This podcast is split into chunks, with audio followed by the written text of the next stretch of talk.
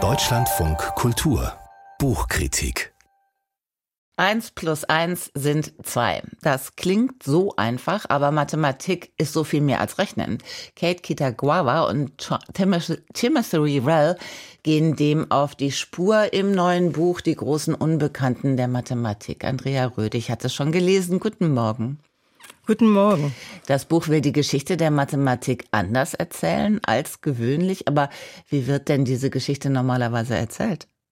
Ja, die normale Geschichte, so sagen es zumindest die Autoren, ist die Geschichte von antiken griechischen Herren. Also wir kennen das aus der Schule, Satz des Pythagoras, wir kennen die euklidische Geometrie, vielleicht wissen wir noch, dass die Ziffern indisch-arabischen Ursprungs sind so. Und dann gibt's natürlich das neuzeitliche Europa, Descartes, Leibniz, Newton.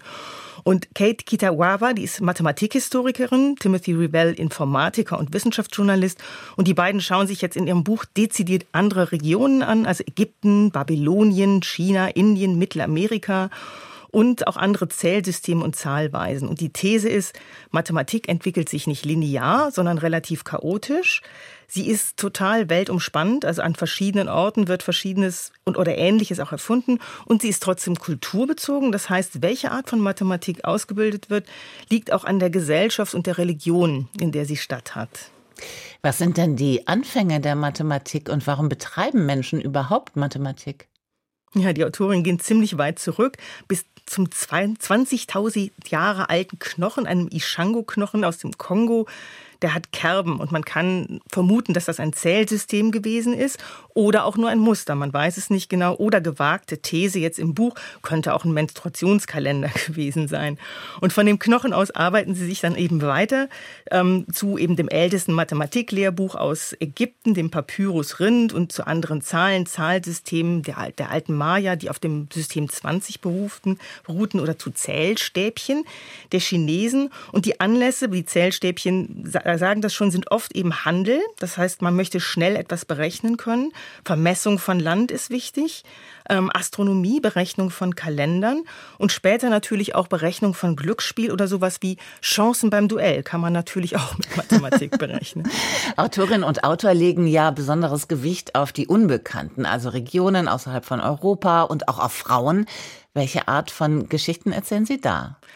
Ja, sie erzählen, also stellen immer die Frage eigentlich so, wer hat's erfunden und in welchen Regionen fand Mathematik statt? Und amüsant fand ich jetzt zum Beispiel, was sich Newton und Leibniz im 17. Jahrhundert wie zwei alte, eitle Gockel darum gestritten haben, wer von den beiden die Infinitesimalrechnung, also diese Annäherungswerte, zuerst gefunden hat. Aber de facto gab's was Ähnliches schon viel früher, nämlich in der indischen Kerala-Schule im 14. Jahrhundert. Und von diesen Geschichten gibt's eine ganze Menge. These eben, Ursprünge sind nie eindeutig. Also auch das das, äh, was wir also als Satz des Pythagoras kennen, gab es schon im alten Babylon und so weiter. Und die andere Art der Geschichten sind halt die, okay, also Mathematik ist nicht nur weiß und nicht nur männlich, die Autorinnen geben eine ganze Menge von Frauen in der Mathematik an. Also in Griechenland gab es Pandrosion, von dem man nicht weiß, ob es vielleicht doch vielleicht eine Frau war, ein Gelehrter.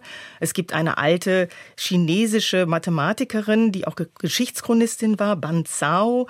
Es gibt Frauen in Europa wie Elisabeth von der Pfalz, die mit Descartes korrespondierte, Émile du Châtelet, die sich als Mann verkleidete, um bei wissenschaftlichen Gesellschaften Eintritt zu erhalten und so weiter und so fort.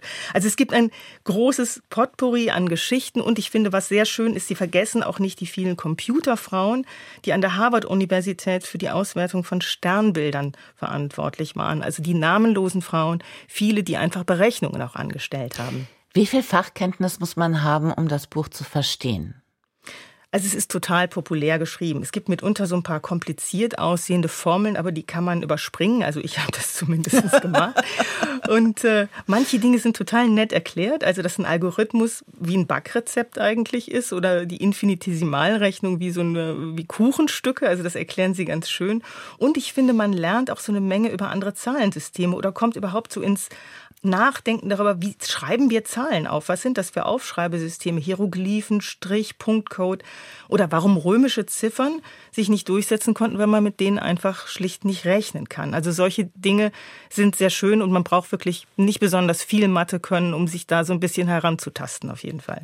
Leuchtet diese Art von Geschichtsschreibung ein und äh, wie sinnvoll ist sie?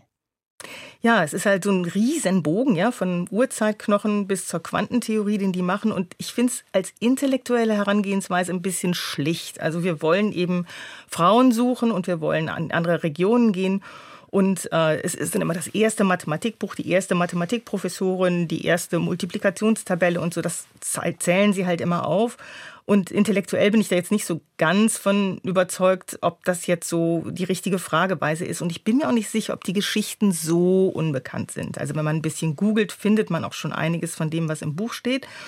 Und also Vor- und Nachteil dieser Überblickswerke ist natürlich, dass sie so viele Geschichten enthalten. Also man wird gerade zum Ende hin, also schwirrt einem einfach der Kopf. Es ist ein ziemlich ist Potpourri von Geschichten, die im Einzelnen dann doch ziemlich an der Oberfläche bleiben. Aber, muss ich sagen, das Ganze macht total Spaß. Also ich habe es echt wahnsinnig gern gelesen.